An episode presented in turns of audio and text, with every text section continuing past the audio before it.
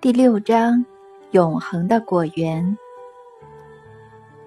我与弗拉基米尔城的阿纳斯塔夏文化基金会员工去了一趟乡下，中途停住在一座美不胜收的池塘岸边。女士摆出各种沙拉，男士则帮忙生火。我站在岸边，若有所思地看着池水，心情不是太好。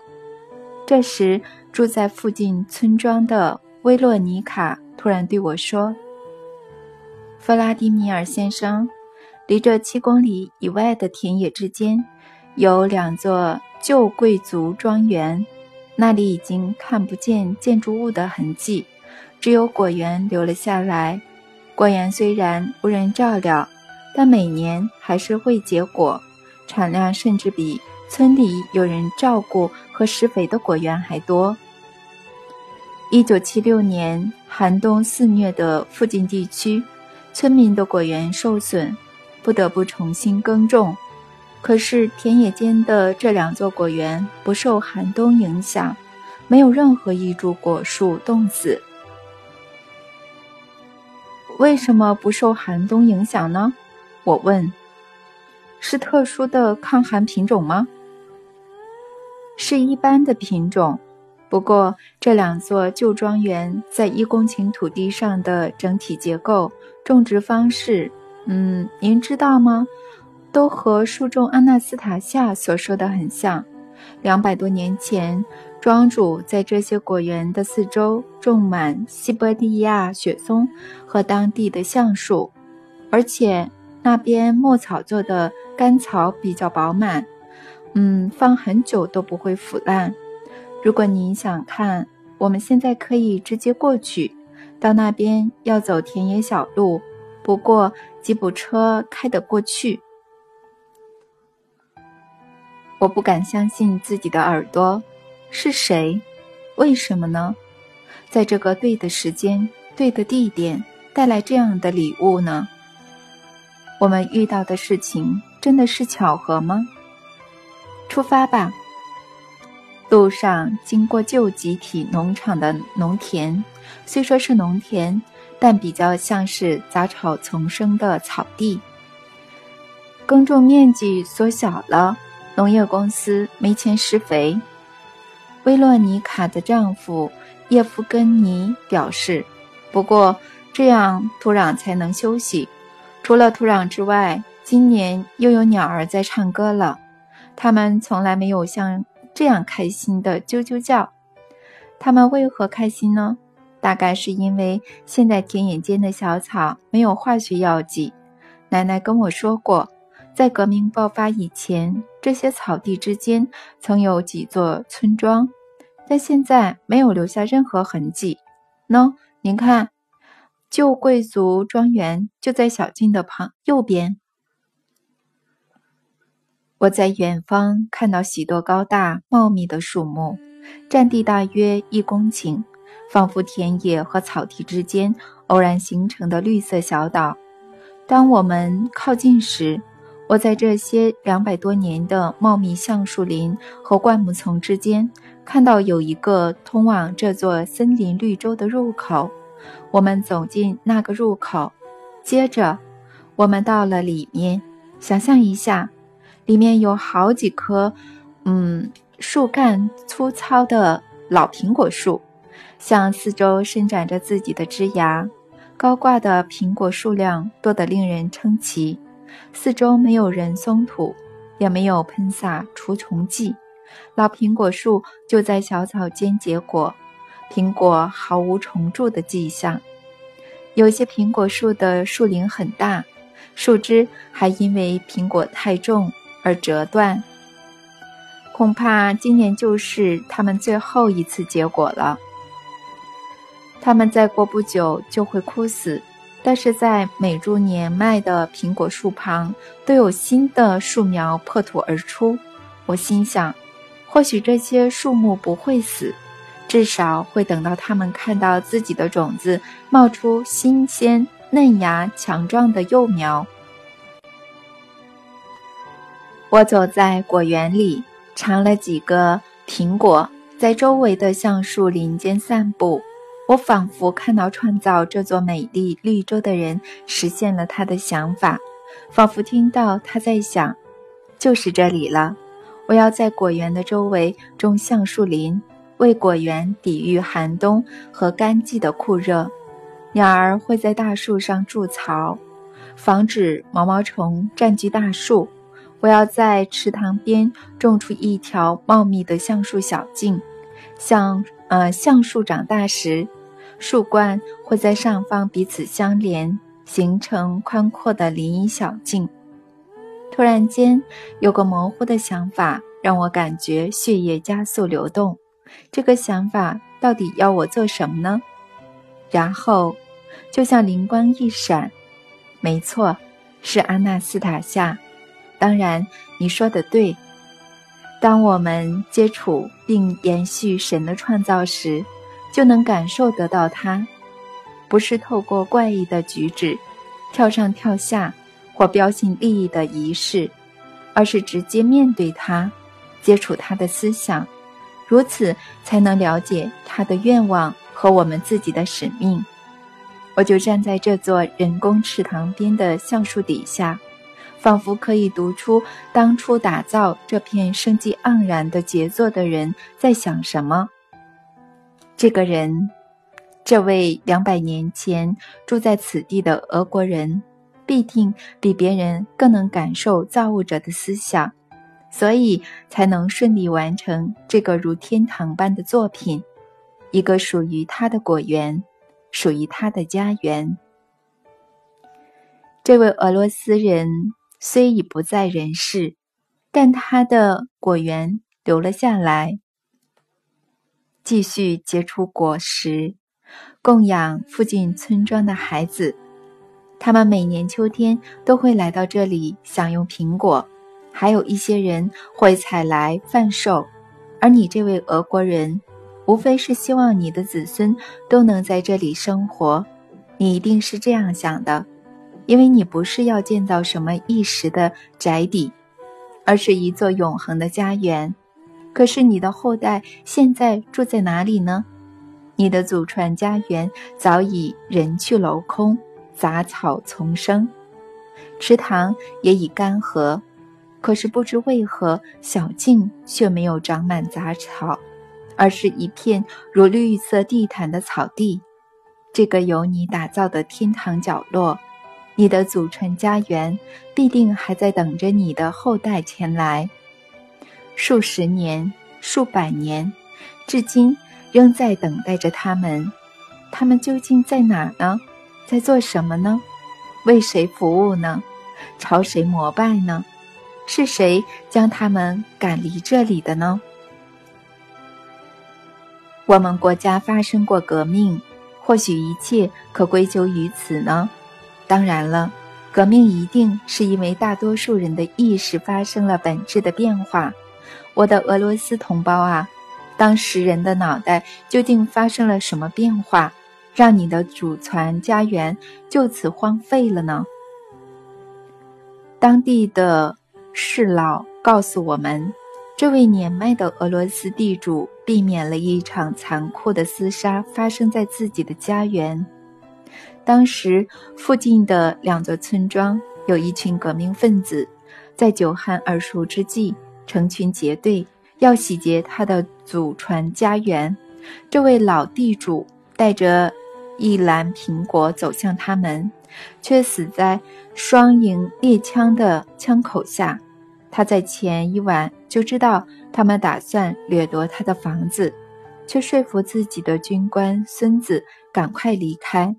孙子曾是一名驻守前线的战士，挂有圣乔治的十字勋章，如今只能与他的同胞离开。他们的肩上背着前线的莫辛步枪，马车还站着作战时非常好用的机关枪。他大概移民国外，现在都有孙子了吧？我的俄罗斯同胞啊！你的子孙在别的国家生活，而你在俄罗斯的祖传家园中，果树的树叶仍随风飘摇，老苹果树年复一年的结果，茂盛的果实让附近的村民惊骇不已。你的房子已经不留一点痕迹，附属建筑都被拆光了，只有果园不受任何影响而保存下来。它无非是希望你的子孙能够回来品尝世界上最好吃的苹果，可是你的孙子却迟迟不来。为什么事情会变成这样呢？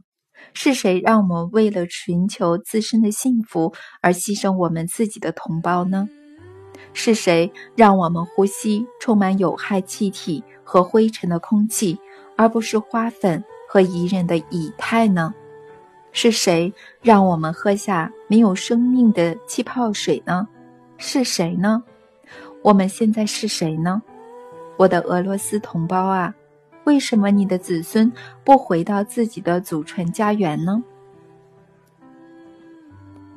第二座庄园的苹果甚至还比第一座的好吃。果园周围种的是漂亮的西伯利亚雪松，以前的雪松更多。现在只剩下二十三棵。当地的居民告诉我，在革命之后，当时仍以每日的劳动计酬，农民会以采收雪松果维持家计。不过现在大家都可以去采，只是他们有时会拿大圆木，很用力地敲击雪松，要把松果撞下来。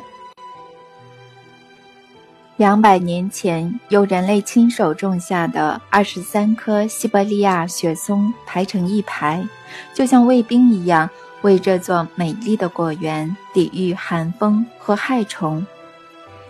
以前的雪松更多，现在却一棵一棵死去。这是因为在西伯利亚，雪松周围总是会有高大的松树，单棵松树经不起强风的吹袭。它的根系分布不广，雪松不仅吸收根部的营养，也会从树冠吸收，所以才要有松树的保护。但这里的雪松是成排栽种，虽然撑过了前一百五十年，但是随着树冠的扩展，它们也开始一个一个倒下。过去五十年来，没有人想到要在旁边种松树或桦树，就让西伯利亚雪松独自保护果园，对抗强风。似乎在去年的时候，有一棵雪松开始倾倒，最后倒在旁边的雪松树冠上。我看着这棵极度倾斜的树干，它的树冠与旁边的交缠在一起。树枝彼此交错，但倾倒的那棵雪松并未枯死，两棵树都还是一片翠绿，继续结果。现在只剩下二十三棵雪松，依旧站在那儿，互相扶持，结果以及保护果园。请你们再撑一会儿吧，来自西伯利亚的你们，我要把你们写进书中。哦，安娜斯塔夏，安娜斯塔夏，你教会我如何写书，但是为什么你没有教我怎么写出能立刻让很多人明白的文字呢？要让很多人明白，为什么我写不出大家能懂的内容呢？为什么思绪乱成一团呢？为什么雪松都倒了，大家却还是袖手旁观，什么事都不做呢？这些旧庄园将美丽的果园和茂密的小径保留至今，可是，在不远处有几座村庄，看起来破坏了周遭的景致。如果从远处看，会觉得好像有某种蚯蚓在乱窜，将生机勃勃的草原弄得坑坑巴巴的。脏乱的灰色村屋，由各种易式易腐的建材盖成的。庄园建筑、车辆和耕耘机轮胎压坏的路面沙石，都让人有这样的感觉。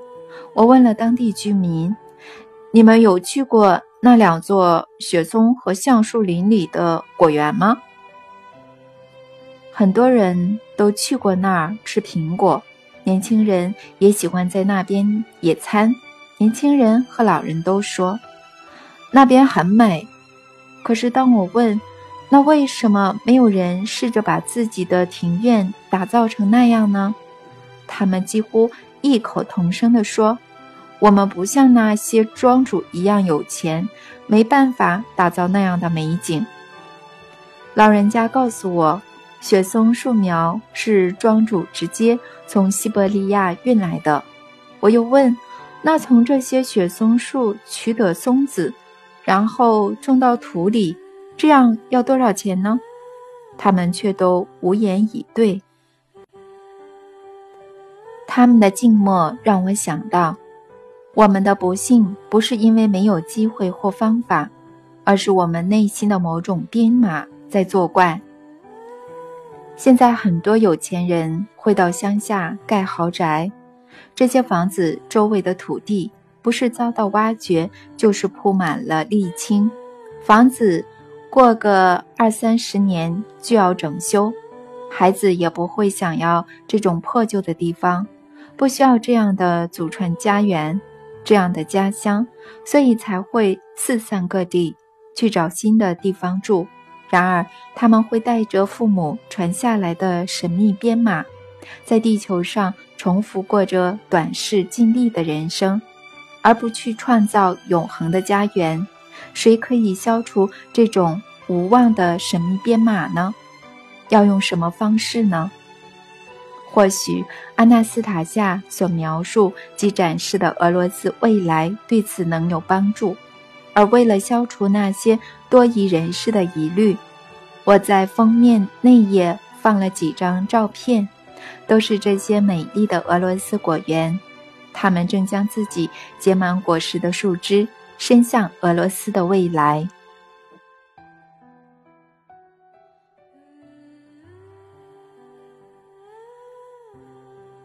第七章：阿纳斯塔夏的俄罗斯。阿纳斯塔夏在描述由祖传家园组成的未来聚落时，我问他：“阿纳斯塔夏，请让我看看未来的俄罗斯。我知道你办得到。”的确可以。你想看未来俄罗斯的什么地方，弗拉迪米尔？呃，莫斯科好了。弗拉迪米尔，你想自己一个人到未来，还是要我陪你呢？一起好了。你可以解释我看不懂的东西。阿纳斯塔夏温暖的手掌轻轻一摸。我立刻感到一阵睡意，随后我看到阿纳斯塔夏用了当初让我看到外星生命的方法来显现俄罗斯的未来。虽然科学家也许哪一天会知道他是怎么办到的，但在此刻讨论他所用的方法完全没有意义。在我看来，最重要的讯息在于有哪些特定的行动。可将我们带往这个美好的未来。未来的莫斯科和我预期的完全不同。城市的腹地没有扩大，没有我预期中的摩天大楼。老屋的墙壁，呃，漆上鲜明的色彩，许多墙壁还画有图画、风景和花儿。我后来知道，这些都是外国。嗯，外国人的杰作。他们先是替墙壁上土，然后由同样的来自国外的艺术家彩绘，在许多房屋的屋顶上。嗯，藤蔓沿着墙壁垂挂而下，叶子在风中沙沙作响，仿佛在对路过的行人打招呼。首都的大街小巷几乎种满了花草树木，加里宁大街。现称新阿尔巴特街的车道中央，延续了一条约四公尺宽的绿廊，柏油路旁有约半公尺高的混凝土路线，嗯，围着一区种着小草和野花的地方，每隔一小段就有不同的树种交替，又结着一丛丛红果的花楸树，还有桦树、杨树、醋栗和覆盆子树丛，以及其他可以在天然森林中看到的各种植物。莫斯科其他的大道和比较宽敞的街道，也都可以看到这样的绿廊。这些路段的车流量比起现在减少许多，几乎没有汽车，主要都是公车。上面的乘客看起来不像俄国人，人行道上大多数的行人也不像。我突然有个念头：难道莫斯科被科技发展更先进的国家占领了吗？但阿纳斯塔夏安慰我说：“现在看到的不是占领者，而是外国游客。那是什么吸引他们来莫斯科的呢？是伟大创造的氛围，赋予生命力的空气和水。你看，莫斯科河畔上站了很多人，他们从堤岸高处用绳索挂着容器。”汲取河水，然后满怀喜悦的心情喝下。河水怎么能不煮沸就直接喝下去？弗拉迪米尔，你看莫斯科河的水多么清澈干净呀！那的水是有生命的，并不是没生命的气泡水，像现在全世界商店贩售的瓶装水那样。这一定是幻想。太令人难以置信了。幻想，可是，在你还小的时候，如果你和朋友听到以后的水要用卖的，你们会不会觉得那不可能呢？呃，也对，我小时候是不可能相信那种话的。可是，像莫斯科这种大城市，要怎么让河水如此干净呢？停止污染，别再。嗯，气质有毒的废弃物，不要在河岸乱丢垃圾，就这么简单。对，不是天马行空，一切就是这么简单。现在莫斯科河甚至隔绝了柏油路面的流径，所有污染的船只都不准在河中航行。印度的恒河一度被认为是圣河。但是现在，全世界更喜欢莫斯科河和它的河水，也仰慕那些让河水恢复生命力和原来样貌的人。世界各地的游客来到此处，想要看看这个不可思议的奇迹，嗯，尝试河水的味道，从中获得疗愈。那莫斯科人都去哪了？为什么路上的汽车这么少呢？现在莫斯科的居民约有一百五十万人，但是各国的游客人数超过一千万。阿纳斯塔夏回答我，接着又说：“车辆之所以这么少，是因为留下来的莫斯科人更能妥善地安排每天的行程，减少不必要的通勤时间。工作地点通常就在附近，走路可以到的距离，而游客。”只以地铁和公车移动。其他的莫斯科人去哪了？他们在自己美丽的祖传家园中生活及工作。那谁在工厂工作呢？谁要服务游客呢？阿纳斯塔夏给了我这样的回答：当地球上惯用历法的第两千年结束时。俄罗斯的领导阶层仍在决定国家未来的走向。至于那些世人认为的西方富裕国家，他们的发展并未给大部分的俄罗斯人带来启发。俄罗斯人尝过那些国家的食品，但是不喜欢。后来他们明白，那些国家所谓的高科技发展，会伴随着身体和心灵的各种疾病、犯罪和吸毒人数增加。女人越来越不愿意生小孩，俄罗斯人对西方已开发国家的生活条件没有兴趣了。他们又不想恢复旧有的社会制度，可是也看不见未来的路。国内气氛日益低迷，影响的社会层面越来越广，人口逐渐老化凋零。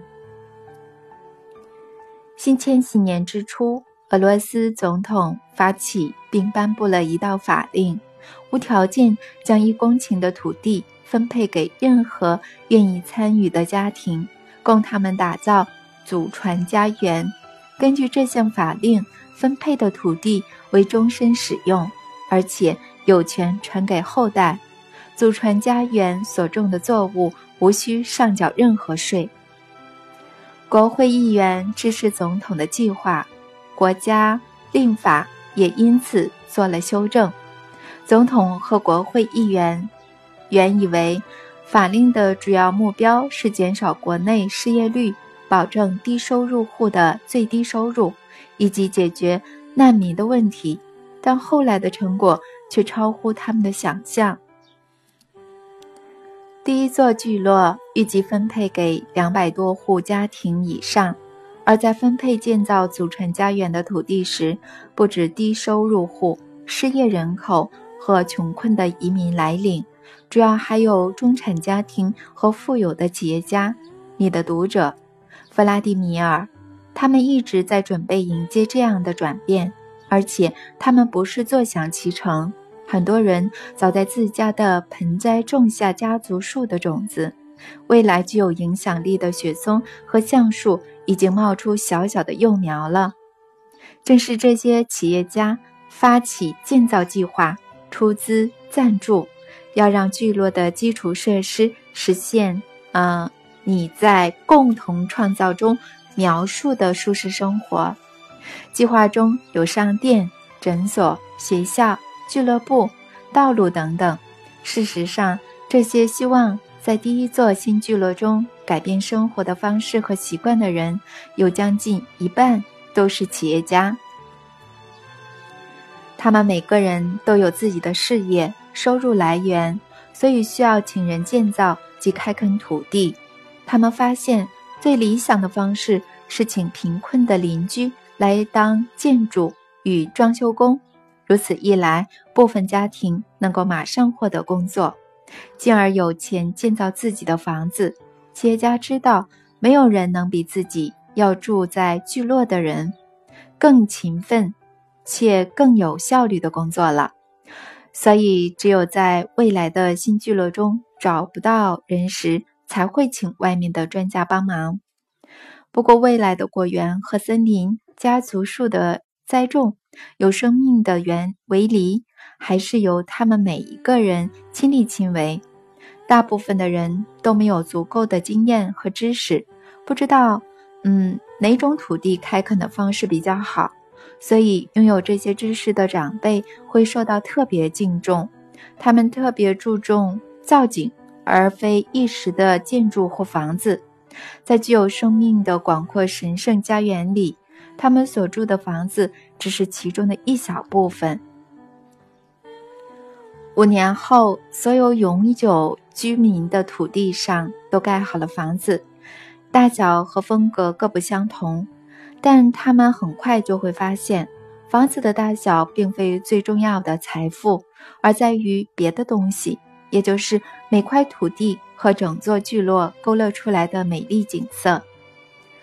每块土地所种的橡树和雪松虽然还很小，有生命的围篱也还在成长，但是每当春来乍到，年轻果园中尚未稚嫩的、尚还稚嫩的小苹果树及樱桃树却努力地开花，花圃的花草奋力地形成一片美丽又有生命的花毯。春天的空气充满了迷人的芬芳和花粉，让人神清气爽。住在新聚落的每个女人都想生孩子，不止年轻家庭还有这样的愿望，就连已经年迈的长者也都开始生小孩。即使他们可能看不到自己亲手建造的美丽家园，但他们仍希望孩子可以看到，从中获得幸福。延续由父母开始的创造。那些最初建造祖祖传家园的人，还没有完全感受到自己行为的重要性，只是越来越开心地看着周遭的世界。他们还没有意识到自己的行动给天父带来了多大的快乐。天父在地球降下雨滴，降下他欢乐又感动的泪水。他透过太阳展露笑颜，努力系着年轻树木的细枝嫩叶。爱抚着突然间明白永恒并重回到他身边的孩子。俄罗斯媒体开始报道新聚落，很多人想要看看这些美好的事物，希望自己也能创造类似或更好的家园。这种受启发想要创造美好的愿望，出现在俄罗斯数百万个家庭的心中。仿效第一座聚落的新聚落，同时。在俄罗斯各地出现一场类似当代夏屋运动的风潮，全面开展，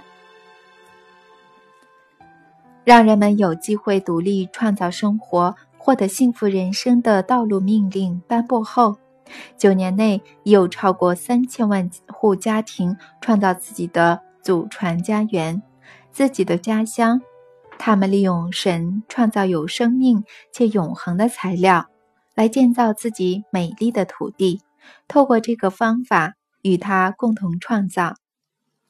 每个家庭都把领到可以终身使用的一公顷土地变成如同天堂乐园的遗语。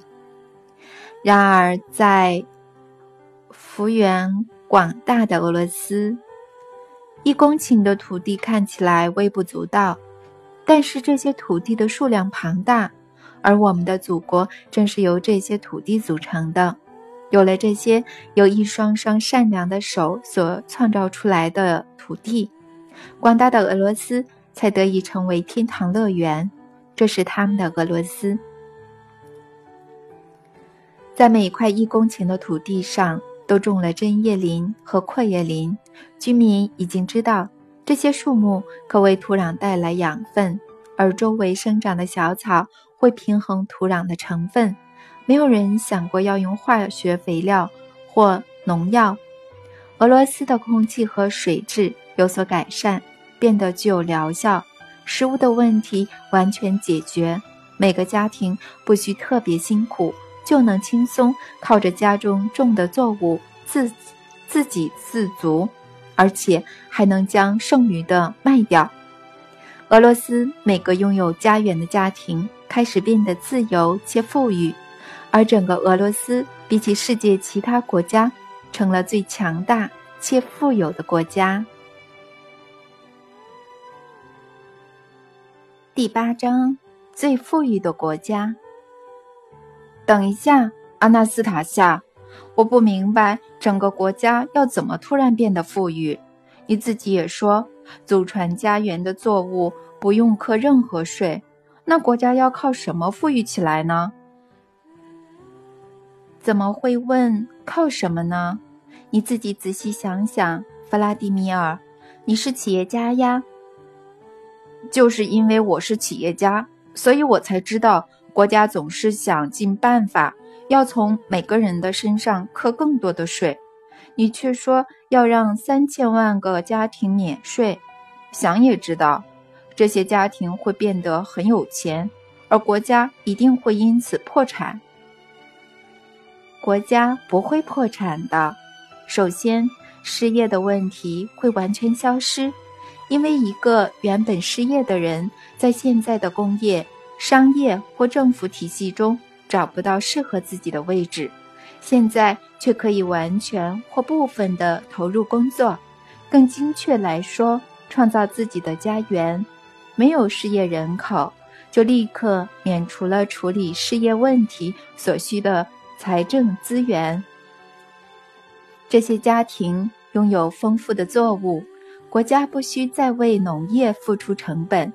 但更重要的是，多亏这些依照神圣计划建立家园的众多家庭，俄国政府的财政收入才能远大于现在贩卖石油。天然气等传统上的主要收入来源，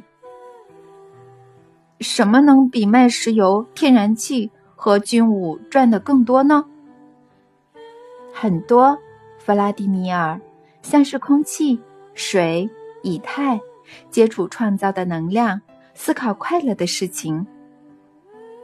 不太明白，阿纳斯塔夏，你可以讲的具体一点吗？要从哪里赚钱？我尽量。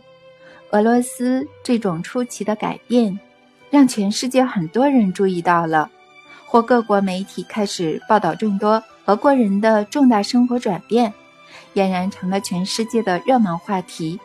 大量游客涌入俄罗斯，多到无法消耗所有想来的人，所以很多人只能排队等好几年的都有。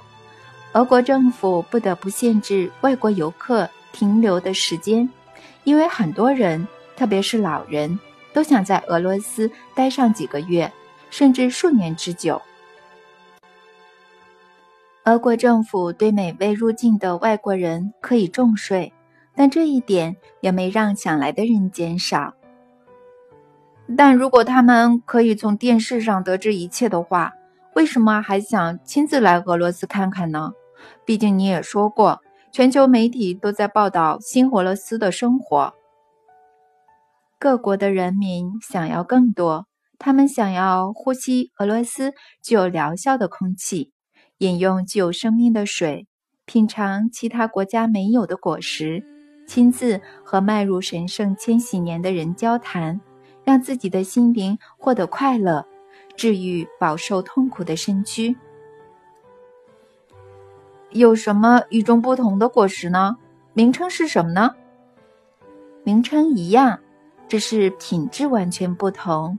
弗拉迪米尔，你已经知道，种在室外直接接触阳光的番茄或小黄瓜会比温室种的好。如果把果蔬种在没有农药的土壤里，还会更好吃、更健康。如果旁边又有不同种类的小草和树木，甚至会有更大的疗效。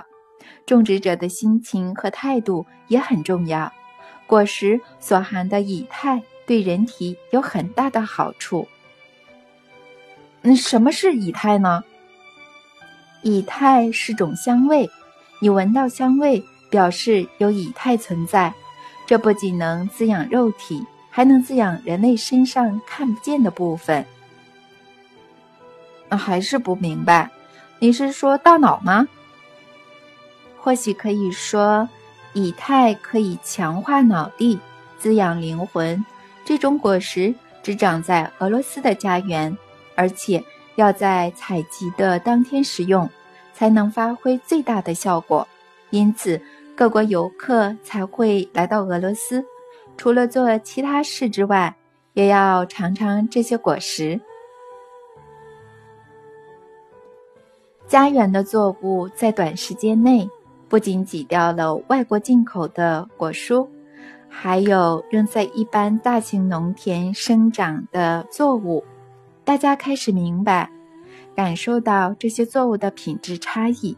现在流行的百事可乐和其他饮料被天然浆果所榨的果汁取代，就连现在最高档、最昂贵的名酒。都比不上家园用天然浆果制作的甜酒。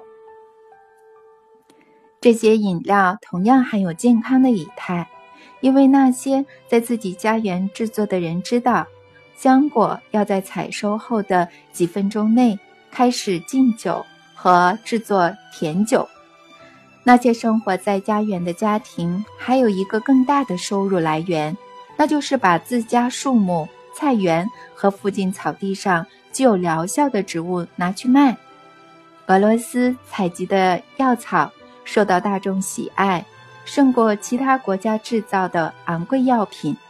但仅限于家园采集的药草，不是大型农田专门耕种的药草。在大型农田中，只与同物种一起生长的药草。无法从土壤或环境中吸收所有对人类有益的养分，即使比所谓的工业化栽种作物贵上数倍，但是全世界的人还是比较喜欢来自家园的作物。为什么家园的地主要哄抬价格呢？最低价格是俄国政府定的。政府？这对他们有什么差别？他们又没有从这些作物获得税收，为什么还要想办法让每个家庭变得富有呢？弗拉迪米尔，但毕竟整个国家是由一个个家庭组成的，这些家庭会在必要时出资建设聚落的基础设备，嗯，像是学校、道路等等。他们有时还会投资国家建设。政治人物、经济学者提出各种计划，但只有在民众愿意投资时，这些计划才会付诸实行。像哪种计划最受大多数人欢迎呢？买下国外的化学财团、军工厂、科学中心？这完全相反啊！你才说这些家庭有神圣的意识和良知。整个地球因为他们而变成天堂乐园，现在你又说要买下化学工厂和制造武器的财团，但是这些计划的目标不是制造有害化学物和武器，而是消灭制造这些东西的工厂。俄国政府要改变国际的金钱流向，过去喂养致命物质的金钱能量。如今要转而把这些东西摧毁殆尽。什么？俄国政府有足够的金钱投资这些奢侈的计划？有啊，俄罗斯不仅变成全世界最富裕的国家，富有程度更是远远超过其他各国。全世界的资金开始流向俄罗斯，无论是中产阶级还是富有人家。都只把金钱存在俄国银行，很多富人还会直接遗赠积蓄，协助俄国推动各项计划。他们相信这些计划的实行会决定全人类的未来。来到俄罗斯的外国游客，在看到新俄罗斯人后，再也无法按照以前的价值观生活。他们兴奋地向亲朋好友分享自己的所见所闻，游客人数日渐增加，为俄国政府带来更大的收入。阿纳斯塔夏，告诉我，那些住在西伯利亚的人要做什么，才能和中部地带的人一样富有呢？毕竟西伯利亚的夏天比较短，光靠种田没有办法变得很有钱。弗拉迪米尔，西伯利亚的家庭也开始建造自己的家园。他们在土地上种植适合当地气候的作物，但他们比南部地区的居民多了一项优势：政府会给西伯利亚的家庭配给泰加林的土地，让每个家庭照顾自己的土地，采集土地赐予他们的礼物。西伯利亚出产具有疗效的浆果和药草。以及雪松油，雪松油在国外的美金行情是多少呢？一吨要卖四百万美金。哇，雪松油终于得到应有的价格了，这是之前价格的八倍呢。我想知道，西伯利亚一季可以生产多少这种油呢？你现在看到的这一年。可以生产三千吨，三千吨，这表示他们光靠采集松子就能赚进一百二十亿美金了。其实更多，你忘了，松子榨完油后还能做成品质优良的面粉。所以，一个西伯利亚家庭每年靠这个工作，平均可有多少美金的收入呢？平均有三到四百万美金，哇！而且他们还不用缴税吗？不用。如果真是如此，他们要把这些钱花在哪里呢？我以前还在西伯利亚工作时，看到西伯利亚人要不好吃懒做，光靠打猎捕鱼也能维持家计，而你现在说的是如此庞大的收入。他们像其他俄罗斯艺人一样，会把自己的钱投资在国家计划。举例来说，当初俄国还不知道如何控制云的移动时，西伯利亚人就投注了大笔的资金购买飞机。飞机为什么要买飞机呢？为了驱散含有有害沉积物的云和乌云，这种云会在仍排放有毒物质的国家上空形成，所以西伯利亚人要用飞机对抗。那打猎呢？只在配给的泰加林土地上打猎吗？西伯利亚人完全不打猎，不猎杀动物了。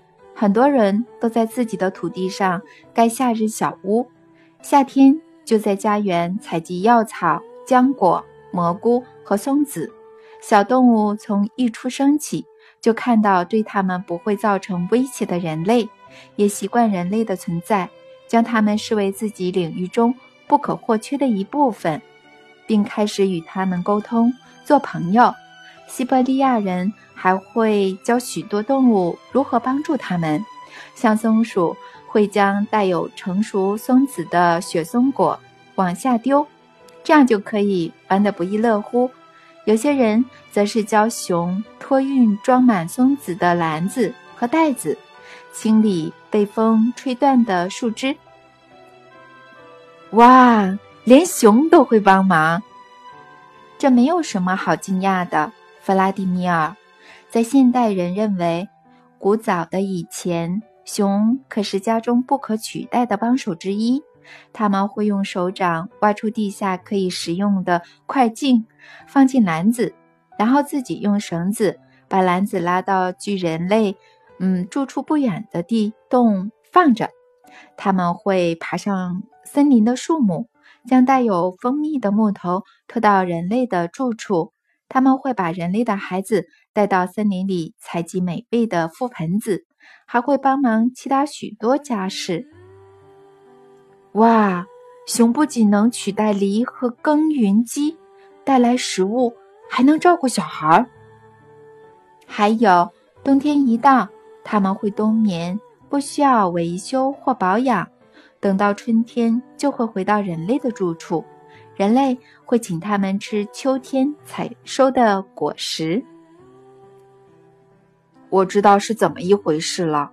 动物反射机制在熊的身上起了作用，让他们认为那些存粮是人类只为他们准备的。或许可以说是反射，如果这样你比较好明白的话。但或许可以说是天赋设想好的。我只能说，块儿镜在春天对熊而言并不是最重要的东西。不然是什么呢？他们在熊窝独自冬眠后，等到春天醒来的第一件事，就是立刻冲到人类身边，感受他们的爱抚，聆听他们的赞美。万物都需要人类的爱抚。如果以猫狗判断的话，的确需要爱抚，没错。不过泰加林的其他动物在做什么呢？泰加林的其他动物渐渐也找到自己的长处，而且对这些受到驯服的当地动物而言，最好的奖赏就是温柔的话语和手势，或者抚摸。